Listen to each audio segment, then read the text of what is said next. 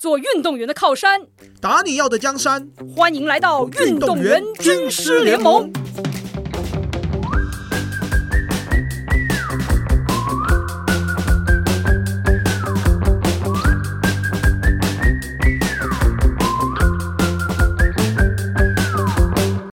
哎，晚上现在就是大家都放暑假啦。那大家知道放暑假对于运动员来说，最喜欢的莫过于异地训练。异地训练对于学生运动员，你自己的经验来说是怎么样的一个体验？你期待吗？通常我我蛮期待的，因为通常都可以，不管是跟各个学校做交流，或者是到外地做异地训练。嗯，因为我其实正好这两天才在跟一个很有经验的 trainer 聊天。他是带了很多 CBA 的顶尖的球员，体能蛮多年的。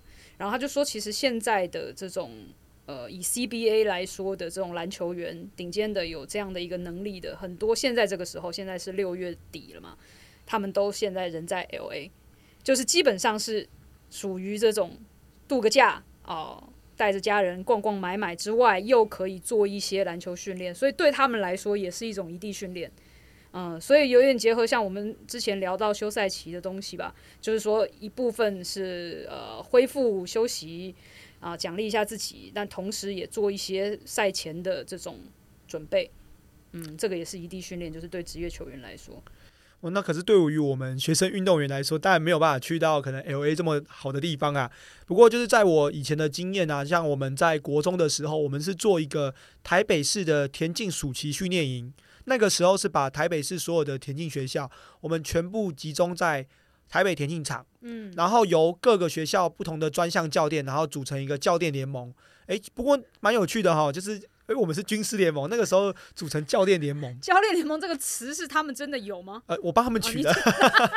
因为因为就还蛮有趣的，因为其实你平常是跟着你自己学校的教练，可是在那个训练营的当中，你是跟着。别校的教练哦，会有一些交叉的，对，会有一些交交叉。像我们学校的教练，那个时候主要是做投掷的，他以前是练球的国手。OK，对，那所以他就专门在教投掷类的嘛。嗯，那当然，在一个学校不可能有这么多的，不一定有这么多的专项教练，所以可能通常是一个教练要兼带所有的运动项目。对，所以在那个阶段组成的那一个暑期训练营，还对我来讲印象很深刻。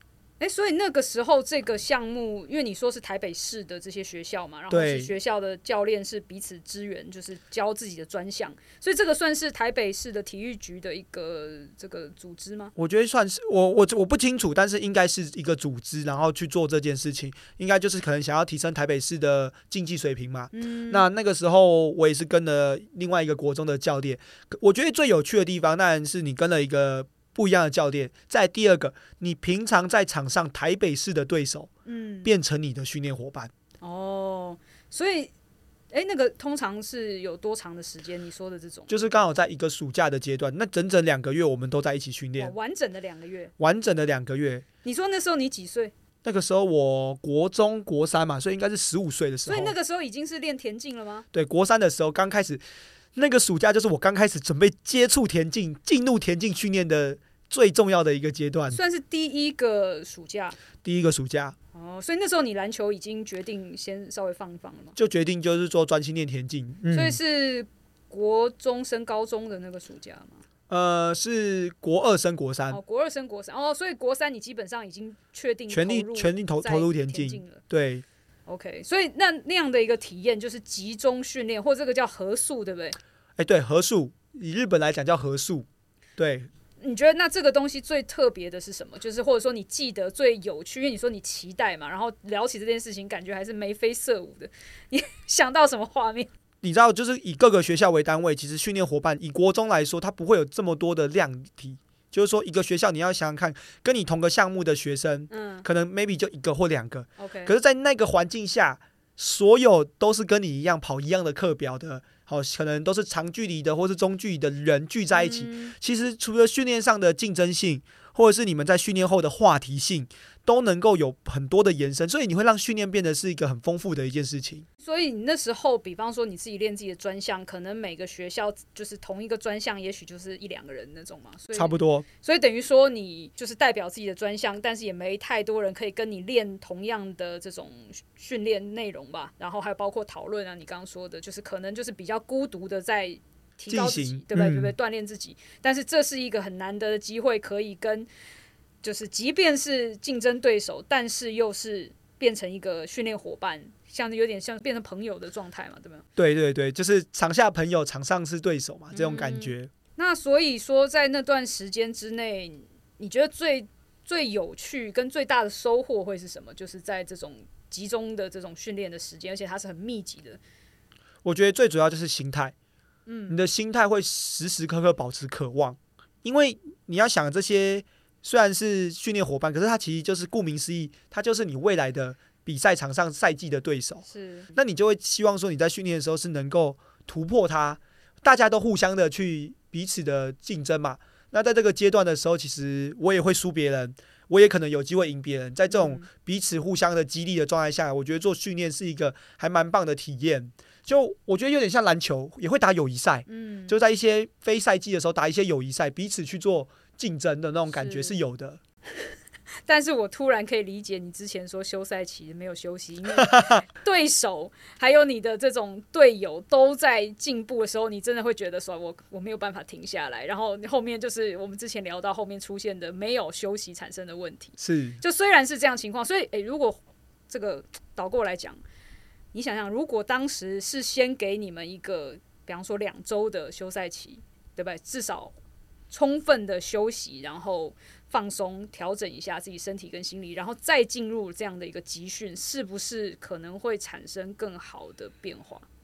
其实我觉得应该是说，要先有预期的心理准备，之后要做这件事，就是两周后的休息，我们就有一个这么大的 camp，嗯，然后要来进行这样子的一个合训，是。那把自己先休息整理好，嗯。然后即将投入在这一个 camp 当中，是，然后去跟各各家好手啊一起做一个合作嘛。而且因为我相信，就是说这种就是所谓的休息的需要，不是只有你个人，其实所有的人都一样，没对不对？大家的赛期其实这种大的比赛结束也都是一样的时间嘛，嗯，所以一样回到说我们之前聊到合理的休息，就休息是为了走更长远的路嘛。对你合理的休息之后，你要再投入，你才能够用一个你的电池至少充满了之后，你再去跑，它跑的对不对？更加的稳定，然后可以去做你要做的事情，包括去把那些好的技术能力去激发出来，去留下来。这个东西其实都是一个必要的事情。其实我觉得，诶这是蛮蛮有趣的，因为你当时在做这个事情也是算十几年前了哦。哦，十几年前差不多，对啊，十四岁，十二年前了。那现在你有听说现在的小朋友他们的体验有改变吗？啊，改变非常非常多啊，是幸福的小朋友嘞。哦，我跟你说，那时候国中老师跟我们说要带我们去宜兰，带到后来宜兰都不知道去哪里，现在都变成是搓搓手的地方了。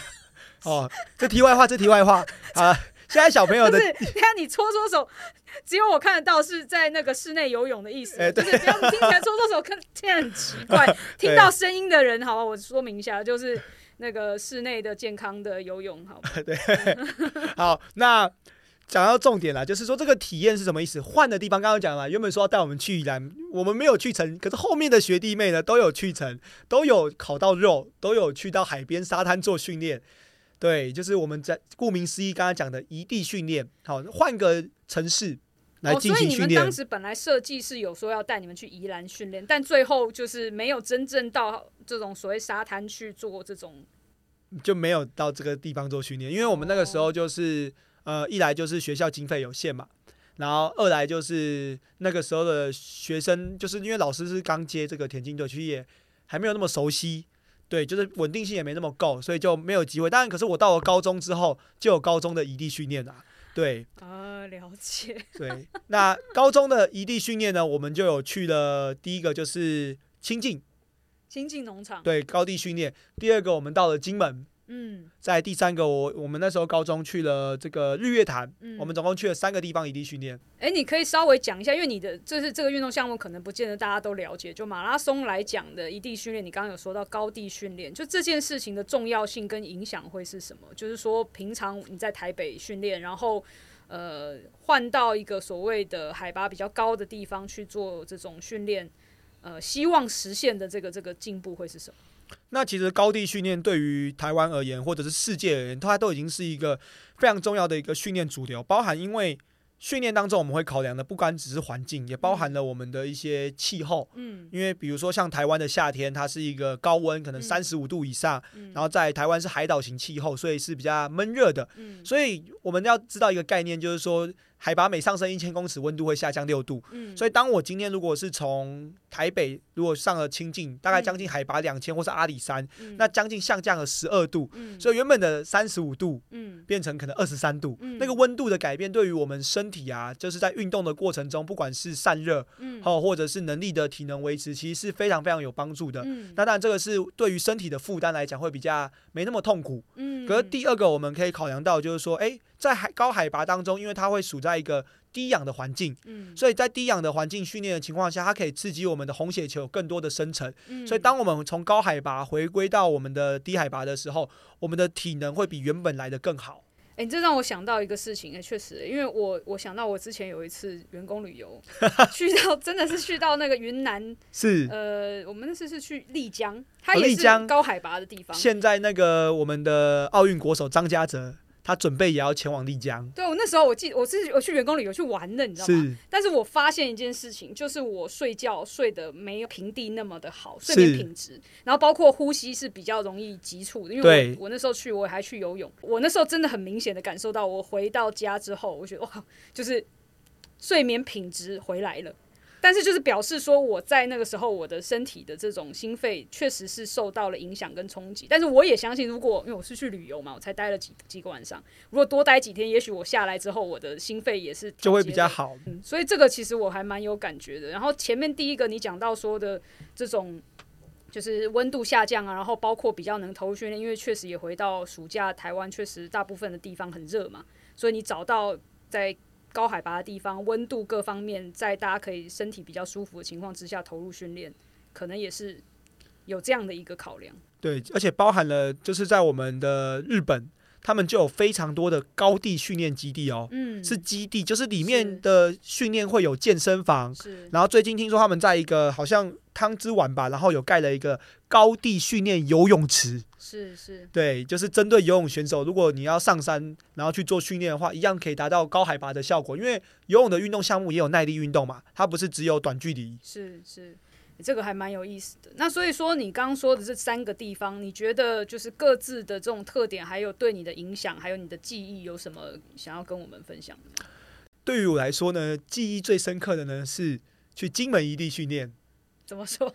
我跟你们说，因为我的高中呢是全部都是男生队友。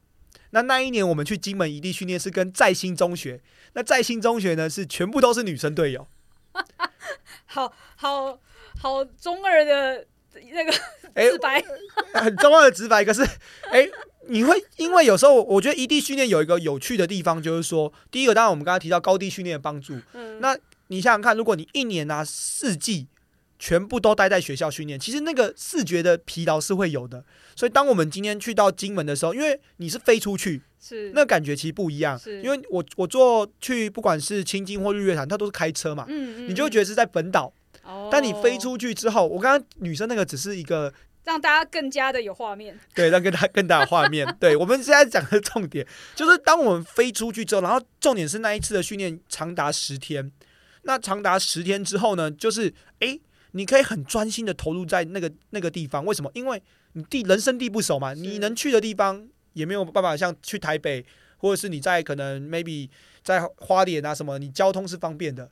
好、嗯你你在金门基本上你就就是乖乖的在宿舍睡觉、吃饭，然后好好的去认真的做每一餐的训练，就比较是一种可能像是集中式管理嘛。对，然后在那一个过程当中，哎，也跟了其他的学校的老师去做一点交流，然后哎，认识了就是说哎，女性的运动伙伴。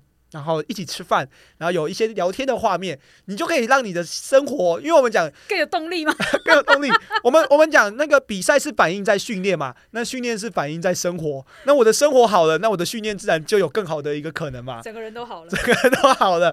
对，所以我而且在那一次金门一地训练的时候，哦，因为那时候真的很累，就是我们早上五点起床，我们一般在台湾本岛的时候是不会跑，早上不会跑二十公里，嗯，去金门早上直接跑二十公哎，里，所谓的早上是几点呢？五点。我们一般在学校的时候是可能七点半跑步那边是五点，因为你跑完你要接着，因为他们时速供应的时间是有一个时间限限制嘛，嗯。所以你就要依照那个时间去跑，因为他们好像是七点攻到八点吧，所以通常五点跑完大概六七六点多洗个澡，七点吃饭到八点这样子。是，对，所以在那边就是去按照当地的这种特别的这种作息还有环境去照表操课，你觉得这个东西跟就是当然还有说就是更加，因为你在那个地方更加像参加一个这种短期的营队，你是很投入的，你没有其他外物的情况之下。在这之外，就是说，在那个节奏下照表操课一段时间，一周或两周，你觉得那个东西在你离开之后，或者是你重新回到平常生活的环境，你觉得留下来的东西是什么？或者是你会觉得，诶，你自己真正收获的那个东西是什么？我觉得就是那个训练的感受，我觉得那个感受是可以留下来的。你认真的对待一个训练，嗯你投入训练的感觉，那个是什么？嗯我觉得那个是我留下来的东西。因为当你全心投入的训练，那个感觉是跟你平常可能会因为不管是学业啊，好或者是家庭啊，嗯不同的因素所影响到的那个训练的感受是不一样的。那我记得就是说，这个好的感受，我希望能够带回到我们在台湾学校做的训练。嗯我觉得这个是还蛮有帮助的。就是也蛮像是这种封闭训练的一个概念的，是就是算你很就是专心的做这件事情，然后你可能除了训练休息之外，可能就也没有更多的这种其他的选择，但是反而就是很单纯的去投入这件事情。对，这个当然就是在就是台湾的训练啊。那这边也跟大家提到，因为我们是潜优田径选手嘛，所以每一年我们也都会有这个异地训练。嗯。那那一年呢，我们是去了长沙跟嗯。吉林，嗯。好，那就是往这个对岸跑嘛。嗯。然后因为对岸的训练的场所，它是有一个叫室内田径场的。嗯。哦，因为夏天非常非常热，嗯。所以其实如果你有室内田径场，室内田径场是可以开空调的，嗯。所以相对的是比较没有这么痛苦。嗯。对，所以其实诶，也是我走出台湾之后才知道说，原来是有室内田径场，原来有室内田径赛，也知道说哦，欧洲为什么有室内田径赛，原因是因为欧洲冬天会下雪。那冬天会下雪怎么样？所以才要转回到室内去做比赛。嗯哎、呃所以其实像这种到外地去，真的是到不同的文化环境去看到这种别人的做法的时候，其实有时候不光是技术面的，有时候也是开眼界啊，包括去知道说哦，原来很多的不同的地理啊、环境啊，会影响到很多的这种，设施的建造啊，我觉得都会。逻辑就会哎、知道说哎、然后有不同的。不同的环境之下，你如果还要持续做这个事情，你的方法可能要配套的东西就不太一样，对不对？我觉得是诶、就是那一年跟那时候是我高中嘛，对不对？那一年跟这个国家队，然后我们去到这些地方，然后就觉得说，哇，原来可以这样操作，难怪就是说，哎，为什么人家夏天在衔接训练的时候是比较不会落下那么多的？因为对于我们耐力运动来讲，我们如果夏天一直在户外跑，我们真的跑不久，是消耗很快，消耗很快，因为那个流汗率大量的提升，然后再来我们在跑步的时候，我们的核心温度是非常非常高。我觉得是所有运动项目都一定会经历。为什么？因为所有的运动项目都需要耐力、体能。是你打羽球或者是打篮球，你如果没有体能，你跑没几下就喘了，就跑不动了。嗯所以想想看，如果我们在夏天的时候在外面跑步，嗯。原本你可能冬天可以跑六千公尺，是。你只能跑三千公尺。是，所以其实对于基本的体能是影响非常非常大，尤其、嗯。呃篮球可能又是冬天的运动，嗯。那在夏天一定是要储备好它的基本体能嘛。嗯不过你说到这个，我觉得有一个还蛮有意思的，就是说，当然你生活在不同的地方，你的这种气候的环境跟所谓的一年四季的状态不太一样吧。但是不管你是身在哪里，你作为一个运动员，你要考量的是你要充分善用自己的时间，是去不管是训练也好啊，比赛也好，反正就是提高自己吧，持续去做这个事情。因为很多时候确实就像你说的，尤其是户外的项目，这种天气环境会影响到很多的表现。那怎么样可以让你的一年四季都充分去运用？其实我觉得异地训练可能跟这些事情也有一些逻辑上的关联，就是说你在就是像现在很热的时候，我怎么样去找到一个我还是可以投入训练，而且不会过度消耗我自己的这种这种环境？那可能有时候思考的逻辑可以从这个东西开始，或者是我觉得像自己我自己观察，就是对学生运动员来讲，异地训练一个很重要的，我觉得是就刚刚前面讲的，打开自己的眼界，去做一些好的文化交流。是在学校的时候，因为很多时候你在你平常上学干嘛的，其实你的生活圈其实相对是比较小的，尤其是练体育的，可能你大家运动员的这种状态其实都比较接近。但是你有机会异地训练，去跟到不同地方的人，然后也去有时候去发现，哎，原来其他地方的运动员他们的训练方式不像我们这样哦，每天比方多少时间，会发现，哎，也许他们要上学，也许他们还练。不同的运动项目，同时练两个、三个运动项目，其实这欧美是很普遍的。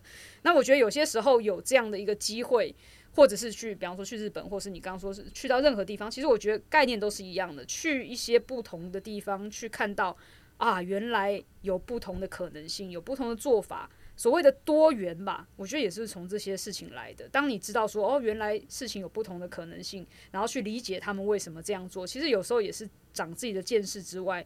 你自己在思考事情，我觉得包容性吧，跟这种格局也会更大。其实一个蛮好的东西，我觉得对于运动员，尤其是学生来讲，我觉得是很重要的。